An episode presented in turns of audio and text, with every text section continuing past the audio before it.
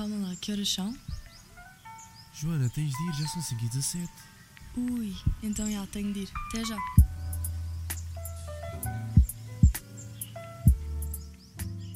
So, hi, welcome back to another episode of 517. Here with me is Hareem. Hi. How are you? I'm good, thank you. How are Um, you? and we have a lot to talk about. A lot, to, Definitely. a lot to cover. Mm. So, um, first, let's start from the beginning. Yeah, definitely. So, because you've had a, an interesting childhood since forever. yeah, Since forever. since forever. Since you were born. Really. Literally. Literally. Tell us about that, please. Tell us about that. So, um, I'm what some people would call like a nepo baby in a way. Um, so my dad is a film and TV director, and my mum's a producer, and then my dad's brothers um, are, have their own production houses. So, round about when I was born, um, two months in, my dad needed a baby on set. So the first film that I was part of as an actor, um, it's called Mehernissa, which is Born Forbidden in English, and I basically started acting from the age of two months. Um, and carried on until about 2008 was my Uh, last sorry, acting in in Pakistan. In, yeah, in Pakistan, yeah, in my dad's films, um, which was it was a surreal experience. I don't remember most of it, but I mean, when I look at the behind the scenes pictures and the videos and just the actual film itself, it's such a surreal experience because like you've been brought up as a child from the age of two months. It's basically since I was born into a field, um, and I've loved it ever since then. And then growing up like that, and then we came here in around 2010 and my dad wanted to move into the English American industry. So moving to the UK, that was a little bit of a different thing because obviously I was so used to going to school and then going to set straight away, or just like being on set the whole day sometimes. Um, so it was kind of weird to come here and, in a way, live a normal life in a Mm. way. So because we did Like a productions student here. life. Yeah, basically, because we did productions here, um, short films, and then one first feature film that we did um, a while ago. But it was just kind of a different experience, I'd have to say, living as someone who's not like seen by cameras most of the time, or like we don't go to award shows and things like that. I mean, obviously, when you move to a new country, you're building from scratch, kind of from the industry, unless you're completely known worldwide. So in the film industry, when you move to another country, sometimes you have to build from scratch. Like you do have your work from beforehand, but people in the UK are like, "Have you made a film in the UK?" So it's kind of a little bit different, I'd have to say. But my childhood has basically been a little bit of a whirlwind. Be, growing up with all of this, having cameras around me, so like being on campus and seeing cameras around me everywhere, and like people who are in the creative field, it basically feels like home, really. Oh, that's nice. That's so Yeah. nice. And uh, also, you've worked as well as first AD. Yes. And uh, how was that? And at what age did you do it for the first time? So for the first time, Uh, um, sorry, for, for, for people who don't know, first AD is first assistant to the director. So it's Yeah. like the right right hand of yeah. the director. So So um, I've only ever had one first AD experience, I'd say, on a professional film set. Um, I'd been working on this film with my dad for about four years beforehand in pre-production. Um, it's called Only Love Matters, not out yet, but there is a website. Um, I'll put it in the description. Definitely, yeah. And um, there was assistant director that we hired. Um, he was there for two weeks, but he was also doing his bachelor's degree, probably in like final year.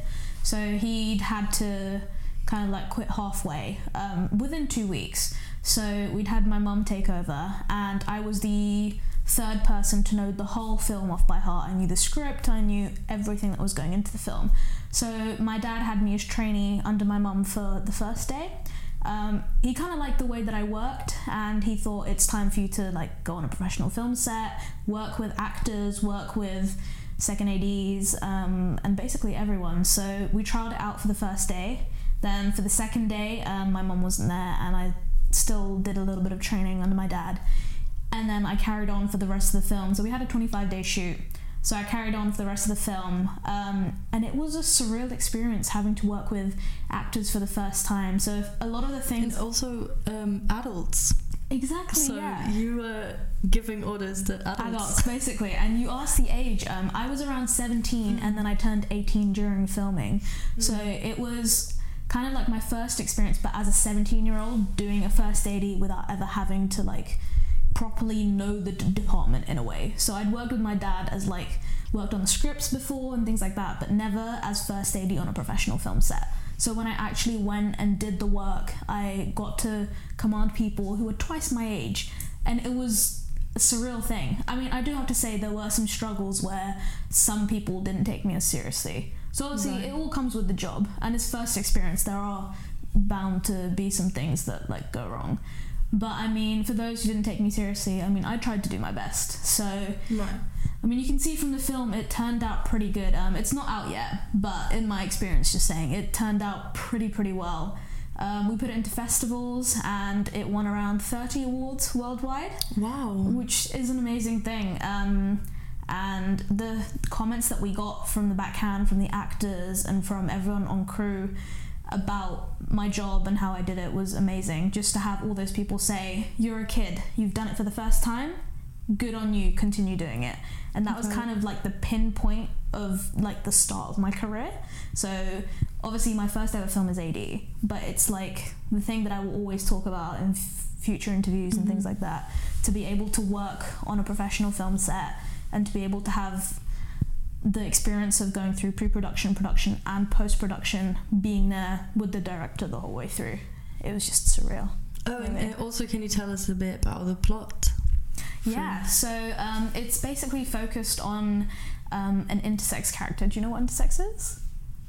No? Uh, No, you can explain it for people. who Okay, cool. So, I know already. um, for people who don't know what intersex is, it's basically when you're born, you have a variation of um, basically a variation of genitals. Um, you're not born a male or a female, but there's like You have 40 both. yeah. So it's something that you're born with. It's and there's like 46 variations. So my dad did his PhD on it um, and then made a film on it, and he's done a few films, but this one.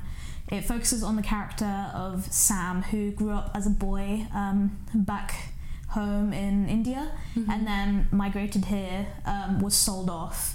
And then it's basically the story of her and her adoptive daughter, Steph, um, Mhm. and how they tackle issues of being an intersex woman and how Steph, as an adoptive daughter, deals with her mum being intersex and all the like school bullies and like just life in general. And then she runs away from her mother Right. and then just kind of rekindling that relationship as well. So it's a really good film. When it's out, I would recommend watching that film.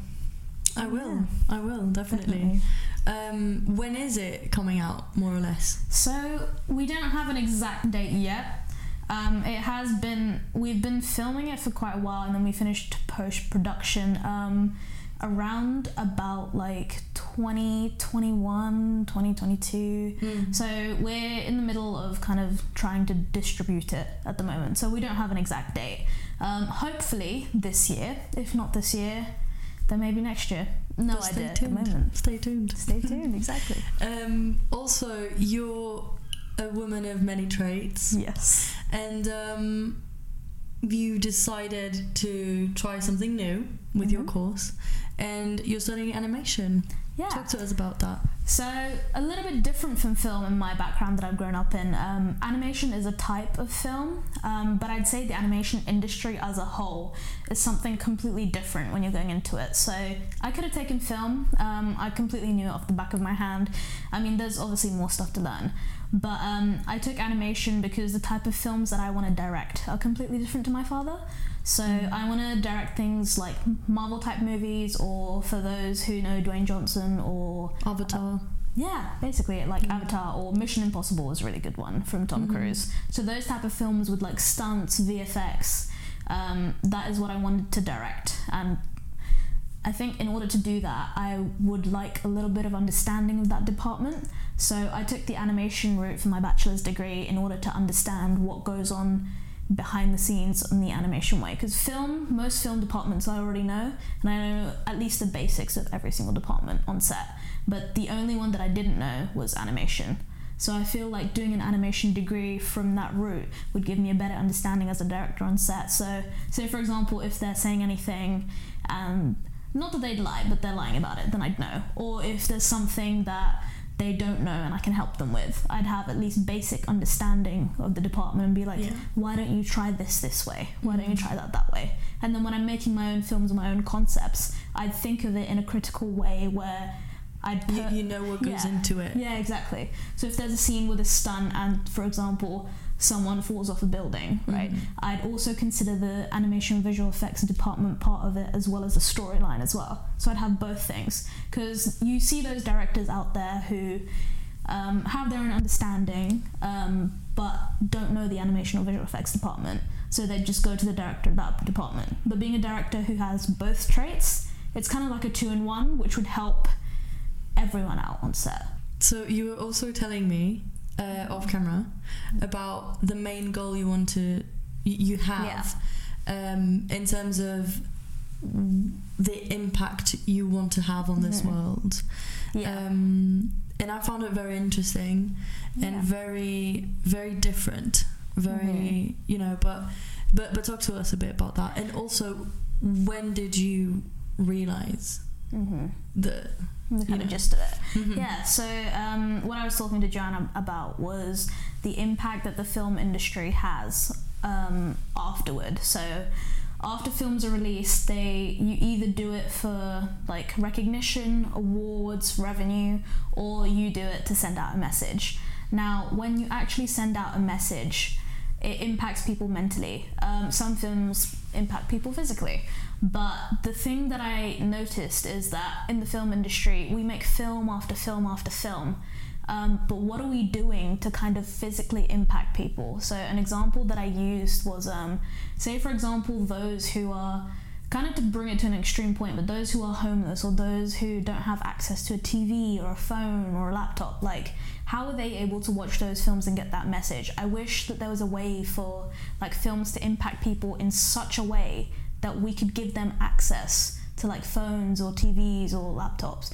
So I wanted films to kind of impact people in a way where there's an actual change happening. So I mean, you do see those type of things in the industry that do impact people, but as a whole, and not even just the film industry itself, any industry, take music, um, take radio, both of those industry as well. Like how are we taking those projects and seeing that people can actually get impacted in a physical proper way where it's a life-changing impact? Now not every film has to change people in that way. Like some films you watch for escapism. For example we were talking about avatar. It's a Yeah. really good film. I'd I mean, I haven't seen the new one yet, but I've watched Oh the first one. I know. I'm gonna watch it soon, I promise. But um, the first one I've watched, and it great escapism film. It just takes your mind off things. It's a n- new world entirely. But there are, you do think backhand, some people have spent the amount of money that you see spending in those films, whether that's on production, whether that's on pre production and marketing, the bigger the budget, like what impact is it having on the industry, which changes people's lives? That's kind of my goal in life to kind of I know my end point. I just want to figure out how do I start and how do I end up at the point where I've actually affected someone's life through a film. Basically, that's I feel like that's my moral to work out or like my destiny in a way. Mm-hmm. But yeah, and then the way that I realized this was um, my dad used to make us watch films. Um, every time I'd come home from school, we'd watch a film and then we'd write a little review on it just to kind of like practice. Um, and every time I'd write a review, I'd have the thing, there'd be one question that we'd ask, which is, what is the impact that this film has upon you or upon anyone else that you know? And from that question, again and again and again, writing those film reviews, I just kind of was like, what is actually happening in the industry? Yeah, it was repetitive. Yeah, it was a repetitive thing, and it made me think. And that was around about when I was like 13 and 12, that age. And I've always had that question in my mind. So I feel like once I do figure it out, it'd be a whole life changing thing that, I mean, everyone can get involved in. because Yeah. people people get for example like um they can get attached to a movie Mm-hmm. although the movie is not sending any message right? Yeah. so what you want to do is to people feel attached to the movie according to and being you know feeling related Yeah. to the message you want to convey Yeah, exactly. um, my other question is why why um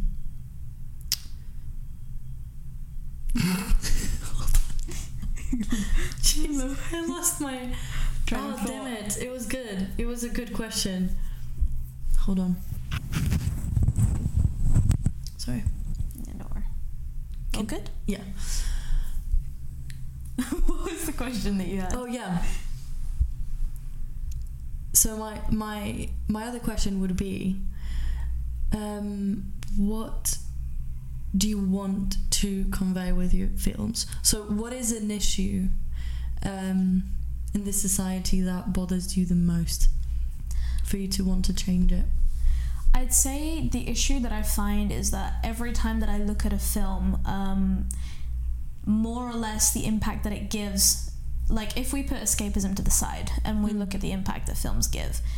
For example, if you take revenue, when the revenue comes from a film and you get profit from a film, the you can pay the actors and stuff like that's already done, but from the profit that you get, say for example you put it into a charity, we've always had that thing of my money goes into the charity. Has it actually affected someone's life? Like I haven't seen the physical Has it impact. of actually it. gone to the charity? Yeah.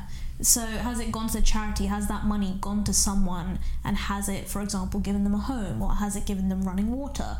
Like what where has that money gone? So Mm. it's not just a problem of money, it's more of the impact that if there is an impact from a film, what is that impact and like how much of it is actually being utilized in a way. So for example, a film with a message saying that we should help out others in other countries by giving charity. Like Mhm. after you sent that message out, has anyone gone from watching on their TV screen and be like, yeah, I should donate to charity today because of the film that I've watched? Like, how do you know that you're actually getting that impact? That's the thing that bothers me the most because, like, you can send out a message from a film, but is that message strong enough to have a whole audience think maybe I should do this? And how would um, this is a very hard question. Why you? Like, Like me, um, how would you? how would I change it? Yeah. So, I mean, obviously, there's a lot of people doing film and TV nowadays. Um, same with animation as well. The animation is a growing industry. Why me? I'd say. I think kind of outside the box. So, with any idea that I've had, every single idea that I've done, whether as a project or whether as a side project or my own projects, I've always had the one thing that people have said to me is it's too ambitious. So, with that ambition, I feel like me as a person, I'd be able to bring it to the point where I could actually change the world. The fact that I've had this idea, I mean, I think a lot of people might have had this idea, or maybe none at all. Mhm. It but depends. you're not afraid to try. But I'm not fail. afraid to try. No. So I would fully go out there Mm. and try and do something about it. It's like I have that ambition and power in me through every single project, and I'm like, where is it going? It's my genuine question. Where is it going? And can I actually do something about it? And also, do you want to like prove to the audience that Yeah. the, you know, the everything you gained through Hmm. the box office. Yeah, exactly. You also want to like give proof Yeah. afterwards. Yeah, because every went. project that I do, uh, I have something to prove from that project. So whether that's um, proving, like, for example, my parents wrong, that I can actually do something in the film industry, or proving like a certain narrative wrong, or like proving something right as well. Like I have to prove something from every project, and it has to have a proper outcome. Now, whether I make a film that's used for escapism, when someone escapes and watches that film, how has it made them feel like has it made has it actually affected their mental health in a really good way that's why i think me as a person i could actually do something with all that power it's kind of like sitting inside me like waiting to burst out in a way because like there's so much that i could do but where do i start and how do i get to that end point? Um, also, talking about mental health and uh, mm-hmm. you know, there's always this the healing journey yes about of course. um, letting someone go.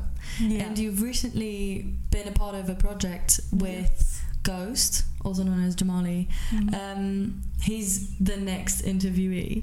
Um, the song is called "Leave You Behind," Yes. right? And um, tell me a bit about that.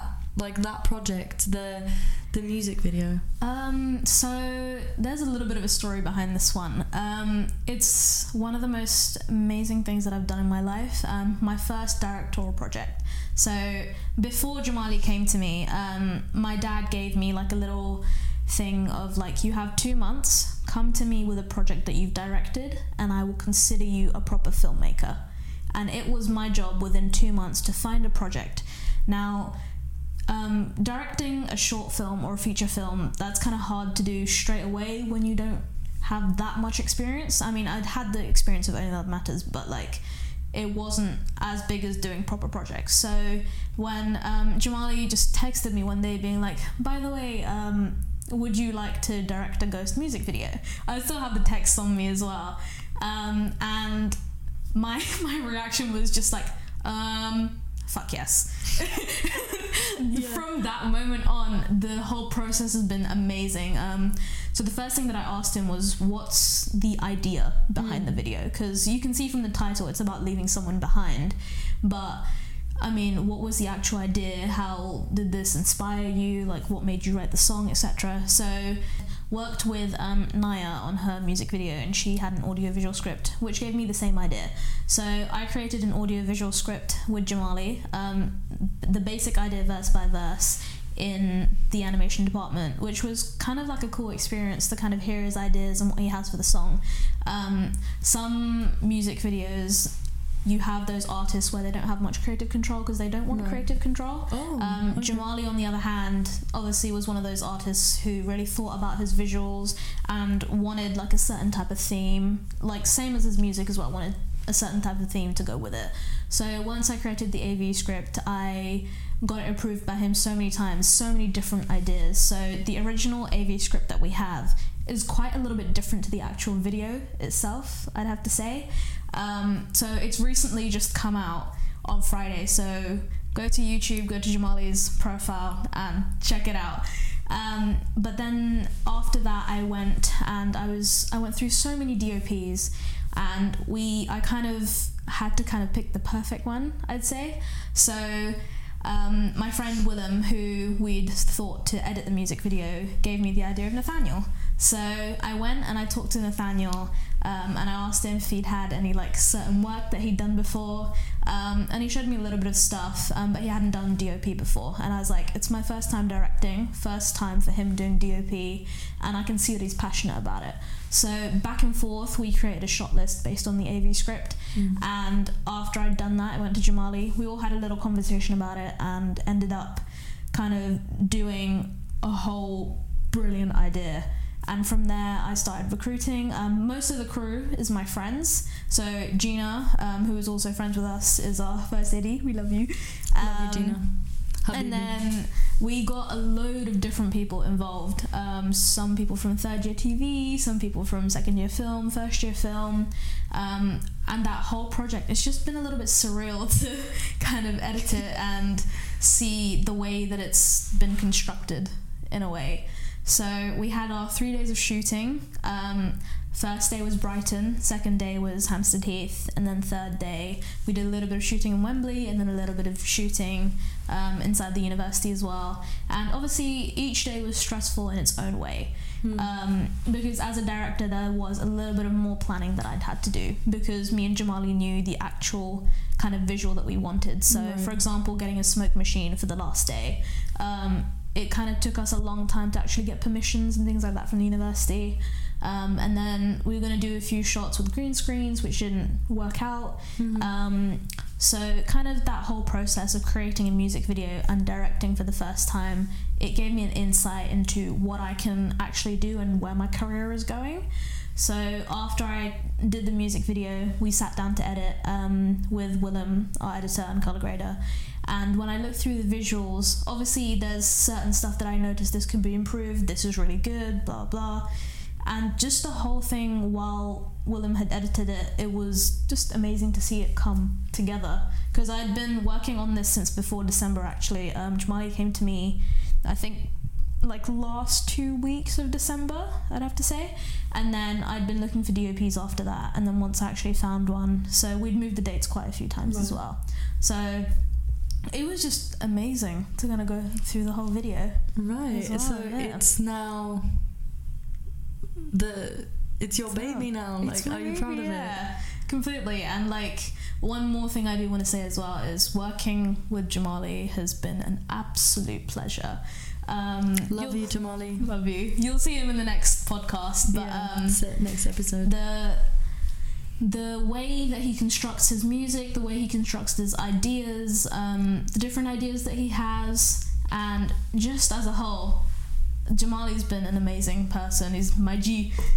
That's gonna be so awkward to say, um, but I've kind of bonded with him. Um, in a way which is completely different to how I usually bond with people. And to have someone who's on the same level as me in terms of creative fields as well, and and- ideas. yeah, and ideas, and just to kind of work with him was like a whole amazing thing. Oh, that's Yeah. so cool.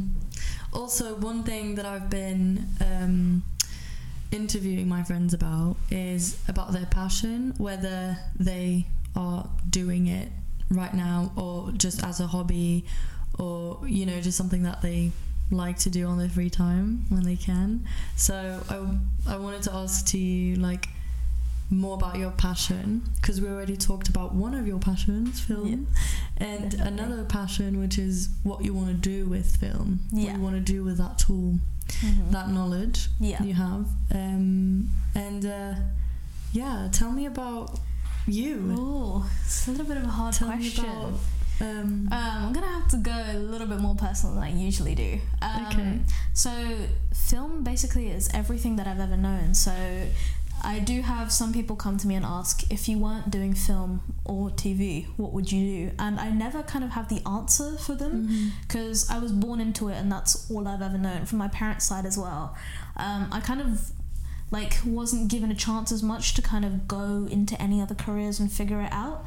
But if we put film and TV aside, I'd kind of have to say my actual passion. Um, I have two little passions. My side hobbies, um, which is Tell music and photography. Wow. Music um, is a weird passion in a way where I can include some kind of sciencey stuff into it as well. I'm not into science much, but um, How so? How so? how so? So this is my little idea that I've um, explained to my friend um, Dr. J, who you've seen already. Love you, Um, Joe. and also. Love you, Joe. And he's he's like the idea very much as well. He's like, oh my god, how how did you think of this? So whenever I listen to a song, um, there's obviously different layers to a song. So you'll have, for example, you'll have a guitar, or you'll have a bass, or you'll have a piano, um, and then drums, etc. You'll have the vocals, different harmonies. So everything in a song, what I'm able to do is I'm able to hone in on one part of a song It's like a formula. yeah. So while everything is mixed together when you listen to a song, I'm able to concentrate on each instrument individually. And this kind of takes a little bit of time to master, but um, I've trained my ears so much that when I listen to a song, for example, if I concentrate on the guitar, no matter what crazy thing is happening in the song, I will always be able to hear slightly that guitar melody throughout the whole song. So um, it's kind of like as if you do music yourself and you've put in each track and like if you cut everything off you can just hear that one track. But i can hear that while everything else is playing. And then the sciencey part behind it is that every song that i have it depends on the beat and the rhythm of it. But say for example if it's kind of like a slow song i can sync my heartbeat to the song and the rhythm of my heart as well which sometimes you have those like really crazy songs that go really really fast um, but most songs that i listen to com- they're completely different in a way but i can sync my heartbeat to it and And do you sing? i sing as well yeah um, i mean not many people have seen me sing but maybe maybe one day you want me to sing? Our cameraman's, our cameraman's just like sing a little bit. Daniel's like, what "Do should I it." sing? Do you want me to sing? I don't know. What should I Do sing? you want to sing? I don't mind. What should I sing? Do you want to think of? Do you have an original song? No, I'm actually in the works of an original song. I'd say music is more of a side hobby for me. Mm. So I'm in the midst of like I love writing stuff. Um, I'm not as good at it because I know I have my music friends who can help me out. But um, I'm in the midst of writing my own song. So hopefully that might come out one day. Um, but maybe I'll sing another day. but anyways, back to the sciencey part of it. Um, yeah, yeah, yeah. it's kind of like I've had an emotional connection with music, which is why it's my passion.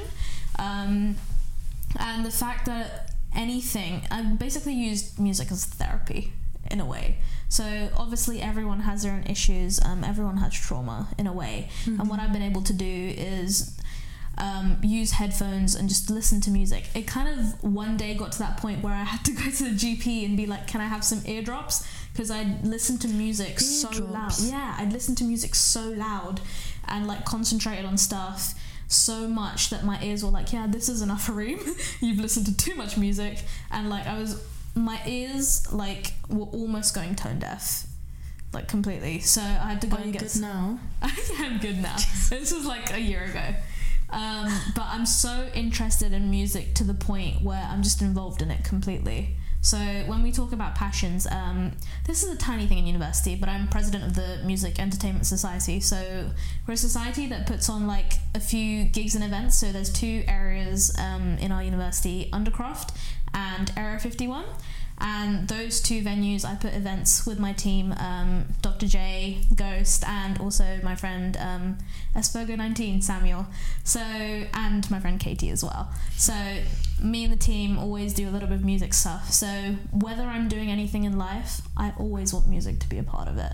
Um, and then I also was talking about photography as well. Yes, yes, yes, yes. So photography, I started at the age of six years old.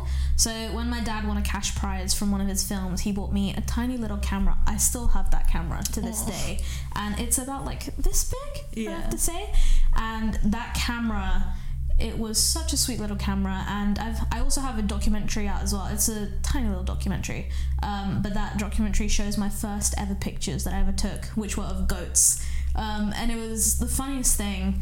And I started photography from that age. Because it's I, also sorry, it's also yeah. so interesting that you can see the how you viewed the world. Yeah, with exactly. that age. So yeah, exactly. So, At the age of six, like yeah. what I was thinking of when I was taking pictures. Like what little Hareem like saw and like exactly. she decided to capture the goats and she decided exactly. to it's yeah it's, it's such a, a good really connection with your child your inner child yeah exactly um, but yeah sorry continue but yeah um, photography is something that no matter whether i'm doing a degree or not no matter whether i have a job or not I always have a camera and I love cameras. Um, and photography, I studied as part of my GCSEs and my A levels as well. Um, I was thinking of doing it for my university as well, but there's always that little stigma behind if you do it as a degree in the actual career of photography, are you going to get revenue from it? Are you mm-hmm. going to get anywhere with it? Mm-hmm. But that's why I kind of use it as a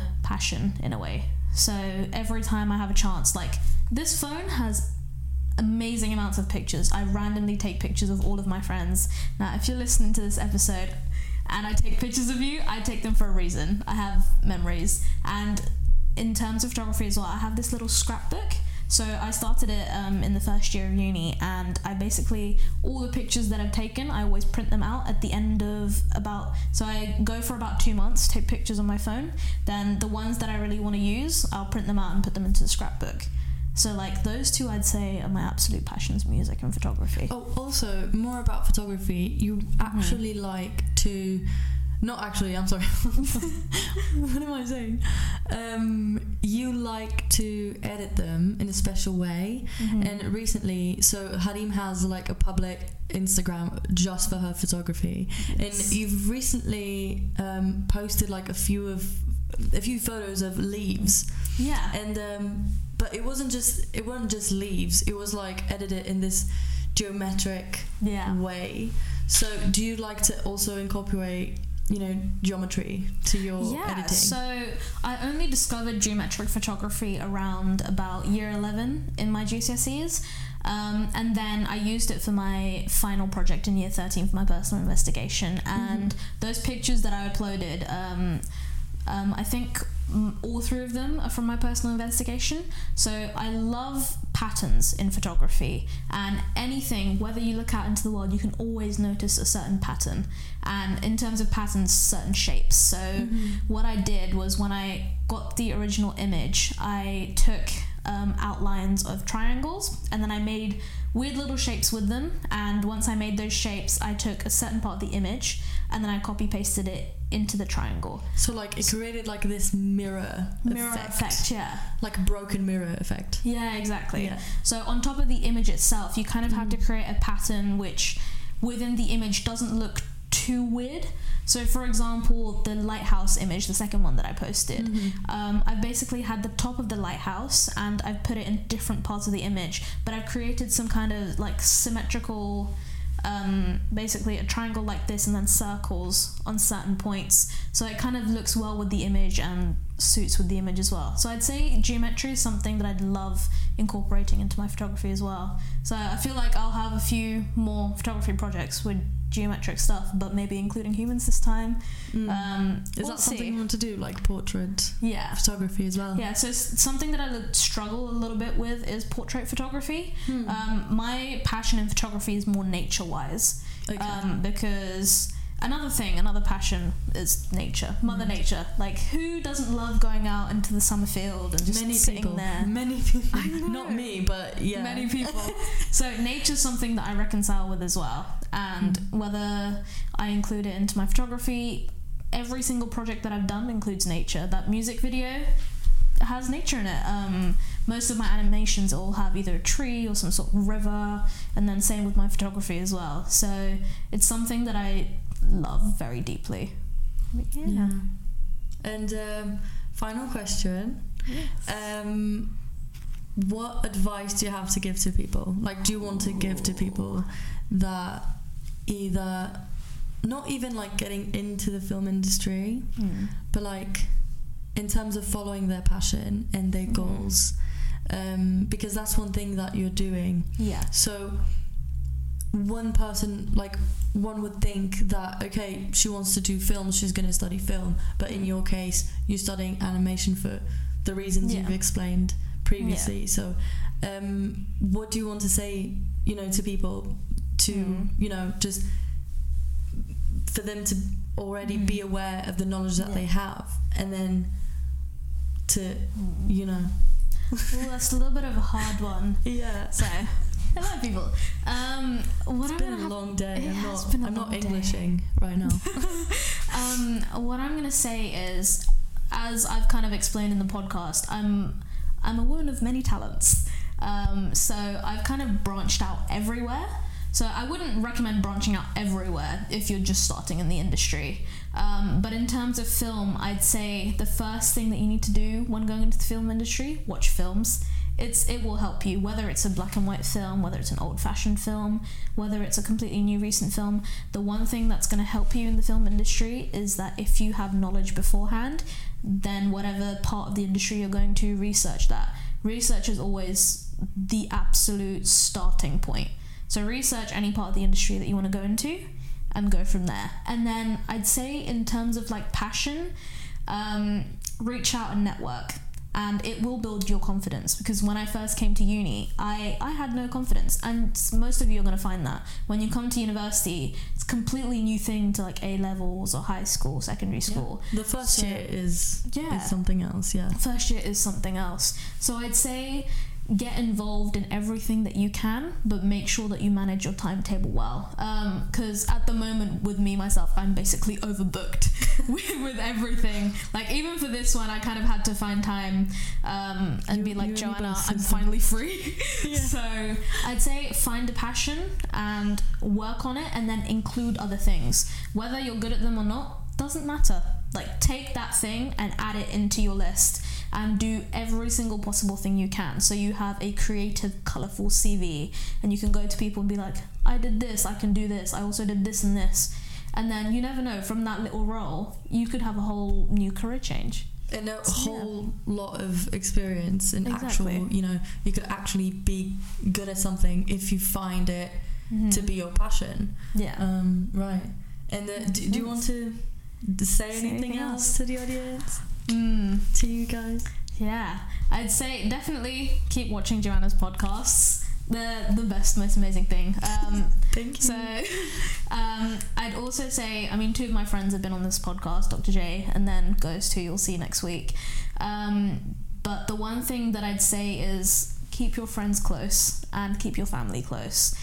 Um, and basically make sure you have that certain set of people around you who you can trust, um, who are helping. Now, whether they're included in your field or not doesn't matter, but just have that certain family around you Yeah. who helps you. It Also- really helps your mental health. Don't forget that family can be chosen. Exactly, family can be chosen extremely. So I'd say get out there, do whatever you can, and succeed in it. And Yeah. um, yeah, bebam água e chá, que vos faz bem. And um, just a last special thanks to our beautiful, beautiful cameraman, Daniel King. Thank you so much. He's behind the camera. And um, Oh. yeah, see you next week. Beijinhos.